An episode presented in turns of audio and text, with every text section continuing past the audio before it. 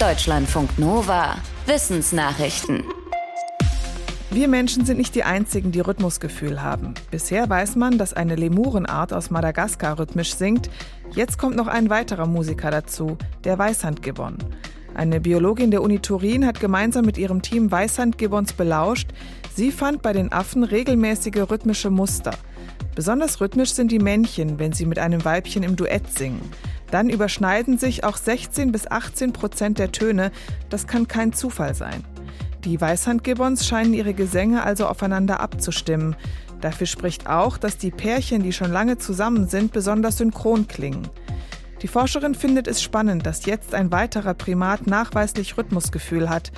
Das könnte bedeuten, dass sich das entweder im Laufe der Evolution mehrmals entwickelt hat oder dass wir einen gemeinsamen musikalischen Vorfahren haben.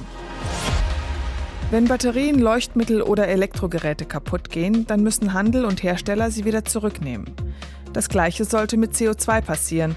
Dafür argumentiert ein internationales Team von Klimaforschenden in einer neuen Studie. Sie sagen, die Produzenten von fossilen Energieträgern, also zum Beispiel Ölkonzerne oder Kohleminenbetreiber, sollten verpflichtet werden, für die unterirdische Speicherung von CO2 zu bezahlen. Und zwar in der Menge, in der die von ihnen produzierte Energie auch CO2 freisetzt. In ihrer Studie stellen die Forschenden ein System vor, mit dem das gesetzlich umgesetzt werden kann, in dem Staaten die Speichertechnologie fördern und betreiben und dafür Gebühren von den großen CO2-Produzenten kassieren.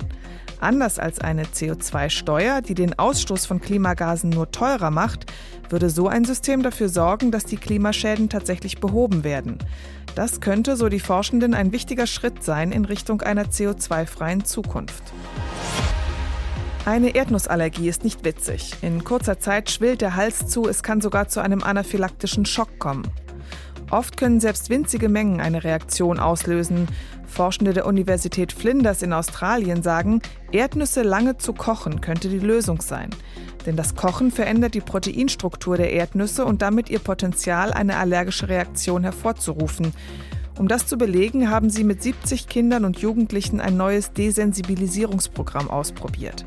Erst bekamen die Allergiker kleine Mengen Erdnüsse, die zwölf Stunden lang gekocht wurden. Hatten sie das gut vertragen, dann wurden die Erdnüsse nur noch zwei Stunden lang gekocht. Und schließlich wurden geröstete Erdnüsse probiert. Insgesamt dauerte das Programm über ein Jahr. Zielweise problemlos zwölf geröstete Erdnüsse am Tag zu essen. Die Forschenden geben an, dass 80 Prozent der Versuchspersonen das geschafft haben. Aus Elefantenkacke Informationen über die genetischen Daten eines Tieres herauszubekommen, das wird schon länger praktiziert. Bisher ist das allerdings relativ kostspielig und aufwendig. Forschende beschreiben im Fachjournal Frontiers in Genetics, wie es einfacher gehen kann. Statt den Elefantendung einzusammeln, zu kühlen, ihn mit Chemikalien haltbar zu machen und zu verschiffen, benutzen die Forschenden Sammelkarten. Diese werden vorher so behandelt, dass die Proben auf der Karte bleiben und sich nicht zersetzen. Außerdem haben sich die Forschenden von Anthropologenkollegen inspirieren lassen. Die sammeln DNA-Proben oft von uralten Artefakten und schaffen es trotz des Alters und Zersetzungsgrads, brauchbare Informationen zu generieren. Bei den Elefanten gelang es den Forschenden durch eine Kombination von Methoden, ähnlich reichhaltige Informationen zu gewinnen. Hände desinfizieren, Mundschutzkittel. In Kliniken wird besonders streng auf die Hygiene geachtet. Forschende der Washington University School of Medicine haben jetzt eine ungewöhnliche Quelle für eingeschleppte Bakterien ausgemacht, die Patienten selbst. In ihren Tests mit Mäusen kam heraus, dass diese einen Harnwegsinfekt bekamen, nachdem ihnen ein steriler Katheter in die Blase eingeführt wurde. Das ist ein gängiger Eingriff im Krankenhaus, um die Blase zu entleeren. Vor dem Eingriff war noch alles okay. Die Forschenden sagen, dass erst der Katheter schlafende Bakterien in der Blase geweckt hat. Der Studienleiter meint dazu, man kann putzen und desinfizieren, immer wieder tauchten diese Bakterien in Krankenhäusern auf und bisher wusste niemand warum. In Zukunft könnten jetzt Patientinnen und Patienten auf versteckte Bakterienreservoirs gecheckt werden. Bei komplizierten Knochenbrüchen ist es wichtig, dass die Knochen fixiert werden, damit sie wieder richtig zusammenwachsen.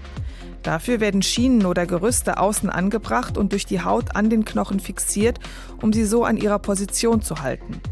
Solche Haltesysteme sind nicht billig und auch nicht überall auf der Welt zu haben. Ein Wissenschaftsteam vom Imperial College in London hat jetzt eine günstige und einfache Alternative entwickelt.